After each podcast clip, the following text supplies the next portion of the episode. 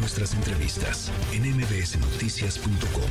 Escuchas a Ana Francisca Vega. Mi nombre es Mariluz Salinas Zárate. Soy esposa del periodista Gustavo Sánchez Cabrera, asesinado el 17 de junio del 2021 en Morro Mazatán, Tehuantepec, Oaxaca. Bueno. Gustavo, a ver, hijo de tu puta madre, no entendiste, ¿verdad? ¿Quién habla? Para que veas lo que ocasionaste con tus mamadas.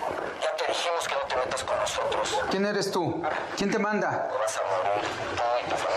Gustavo era una persona seria comprometida con su trabajo. Meses antes me avisó de las agresiones que recibía. Estaba preocupado, nervioso y con miedo por su integridad física y la de nosotros, su familia. Ha sido difícil buscar justicia para Gustavo porque las autoridades no han hecho su trabajo y porque fue por su misma omisión que dejó de estar con nosotros. 7 de la tarde con 29 minutos. Eh, platicábamos aquí el año pasado, eh, se había lanzado el primero de tres documentales de esta campaña Historias que sobreviven, eh, puesta sobre la mesa por la organización Propuesta Cívica, con el caso de la Chaparrita. la Chaparrita em, eh, una eh, periodista de nombre Regina Martínez. Y en este primer documental que se presentó el año pasado se cuenta el último día de su vida y pues lo, que motivó, digamos, de alguna manera eh, el asesinato, su asesinato de esta mujer conocida como la Chaparrita, de esta periodista conocida como la Chaparrita. Bueno, em, lo platicábamos aquí y ahora se presenta y, me da mucho gusto volver a tener esta conversación. Eh, la historia de, escuchábamos justamente de Gustavo Sánchez Cabrera, el fundador y el director de un eh, portal de noticias de nombre La Policíaca, eh, la nota roja de Oaxaca, que fue asesinado el 17 de junio de 2021. Esta es la segunda eh, pues documental de historias que sobreviven y está con nosotros como la vez pasada también Sara Mendiola, directora ejecutiva de Propuesta Cívica. ¿Cómo estás, Sara? Hola Ana Francisca, muy bien, muy agradecida porque nos abres nuevamente tu espacio. Al contrario, eh, vamos a hablar de Tavo, de, Gustavo Sánchez, em, de este eh, reportero oaxaqueño eh, y del documental que presenta.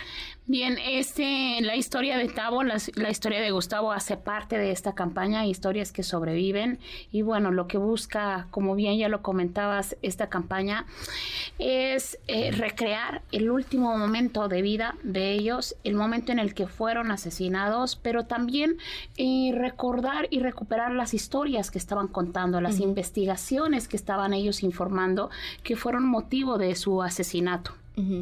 Eh, ¿En qué trabajaba Tavo? Gustavo era periodista, se enfocaba mucho a temas de investigar temas de corrupción, a documentar muchos temas policíacos y bueno, lamentablemente él por su ejercicio periodístico empieza a ser víctima de una serie de amenazas, de persecución, de intimidación. Y este él denuncia estas amenazas, estas agresiones al gobierno de Oaxaca, presenta una denuncia a la Fiscalía de Oaxaca, la Fiscalía no hace absolutamente nada, presenta eh, una solicitud a la Secretaría de Gobernación para ser incorporado al mecanismo de protección para personas defensoras de derechos humanos y periodistas y ambas autoridades, tanto la local como la federal, fueron omisas. Gustavo llevaba un año y medio presionando a las autoridades, pidiendo auxilio. Inclusive, Ana Francisca, Gustavo identificó el trayecto en el que él se sentía más vulnerable, que es el trayecto en donde lo Donde lo asesinan, exactamente. Iba en compañía de su menor hijo de edad. Su hijo presencia el crimen. Y Gustavo todavía pedí, una noche antes de ser asesinado pedía a gritos un chaleco antibalas. Imagínate qué gravedad que un, un, periodista en un país como México tenga que pedir un chaleco antibalas para poder seguir haciendo su trabajo periodístico. Eh, ¿Por qué no le hacen caso a los periodistas cuando levantan la voz las autoridades? Eh, si se supone que hay un mecanismo, si se supone que el protocolo ya, no es que lo vayan a hacer en ese momento, el protocolo ya está hecho. Eh, lo que tienen que hacer las distintas autoridades dentro de este protocolo ya está determinado. ¿Qué pasa? ¿Por qué no les hacen caso? Es un desinterés este, por parte de las autoridades una ausencia de voluntad muy clara por cumplir las obligaciones que, le marca, que les marca la ley. Hay un problema gravísimo con el delito de amenaza. Las autoridades subestiman mucho este delito, no es investigado efectivamente. Te puedo eh, compartir que del 100% de casos que Propuesta Cívica representa legalmente, casos de asesinato o desaparición, hubo una amenaza previa que no fue investigada eficazmente por una autoridad y que lamentablemente se materializa. Ahora, em, e, en el caso de en el caso de Gustavo, ¿qué fue qué fue lo que en su historia les llamó? Porque desafortunadamente tenemos una amplia variedad de casos que se podrían presentar. ¿Qué fue de Gustavo que les llamó a ustedes la atención para decir eh, este caso, así como el caso de la chaparrita, lo tenemos que presentar como, como parte de historias que, que, sobreviven. Bueno, son tres historias las que hacen parte de esta, de, esta campaña, tres cortometrajes. Eh, algo que para nosotros era muy importante es que queríamos recrear la escena lo más apegado a la realidad y en función de esto elegimos casos que acompañamos y representamos legalmente, que tenemos acceso a las investigaciones. estos cortometrajes están basados en peritajes en peritajes este, que hacen parte de la investigación penal. El caso son casos que revisten elementos como impunidad, casos en los que ellos estaban desarrollando un periodismo de investigación, que estaban exponiendo temas de interés público. En el caso de Regina, la chaparrita, estaba exponiendo temas de narcopolítica, narcotráfico. Empezó a poner la lupa, Regina, respecto de cómo los Zetas estaban asentándose en Veracruz y las autoridades no hacían nada. En el caso de Gustavo tenía una investigación importantísima. Él estaba denunciando públicamente una explotación ilegal de hidrocarburos en la en la zona y estaba apuntando a las autoridades involucradas de la región del Istmo de Exacto. Este, en el caso de Miguel Ángel López Velasco, que es el tercer cortometraje que viene ahora en febrero, pues él también, él estaba investigando la narcopolítica, tanto Regina como Milo Vela son asesinados en la época de, Javier Duarte, una época oscura y violenta para periodistas. Horrible. Em, una de las cosas que, que platicábamos en su momento, Sara, cuando presentaron el tema, el documental de la, de la chaparrita de Regina, eh, era eh, lo que sucede cuando un periodista local es asesinado, que son estas zonas de silencio que, que, de pronto se quedan en nuestro país porque ya no hay quien reporte los temas que se estaban reportando. Sí, vemos tristemente, antes identificábamos una zona de silencio nada más que era Tamaulipas. Ahora vemos el mapa de la República.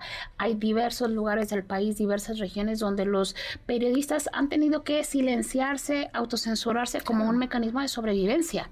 Porque tenemos, el caso de Gustavo refleja muy bien esto, cómo ni las fiscalías funcionan en cuestión de su protección ni el mecanismo de protección creado para dar planes de protección está funcionando. Entonces, frente a esas omisiones, frente a esa ausencia de voluntad política, pues periodistas se están, este, se están, se están silenciando para conservar la vida.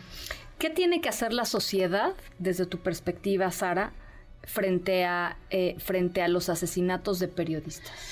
Creo que como sociedad estamos muy alejados del periodismo. Creo que la brecha es larga entre sociedad y periodistas. Esto, esta lejanía todavía se hace más aguda si tenemos discursos de autoridades eh, que están reiteradamente todos los días señalando que la prensa en México es corrupta, es amarillista, es fifí, es chayotera.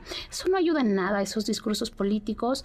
Somos el país más violento, mortífero y letal para, para, para periodistas a nivel mundial, el país que más periodistas asesina.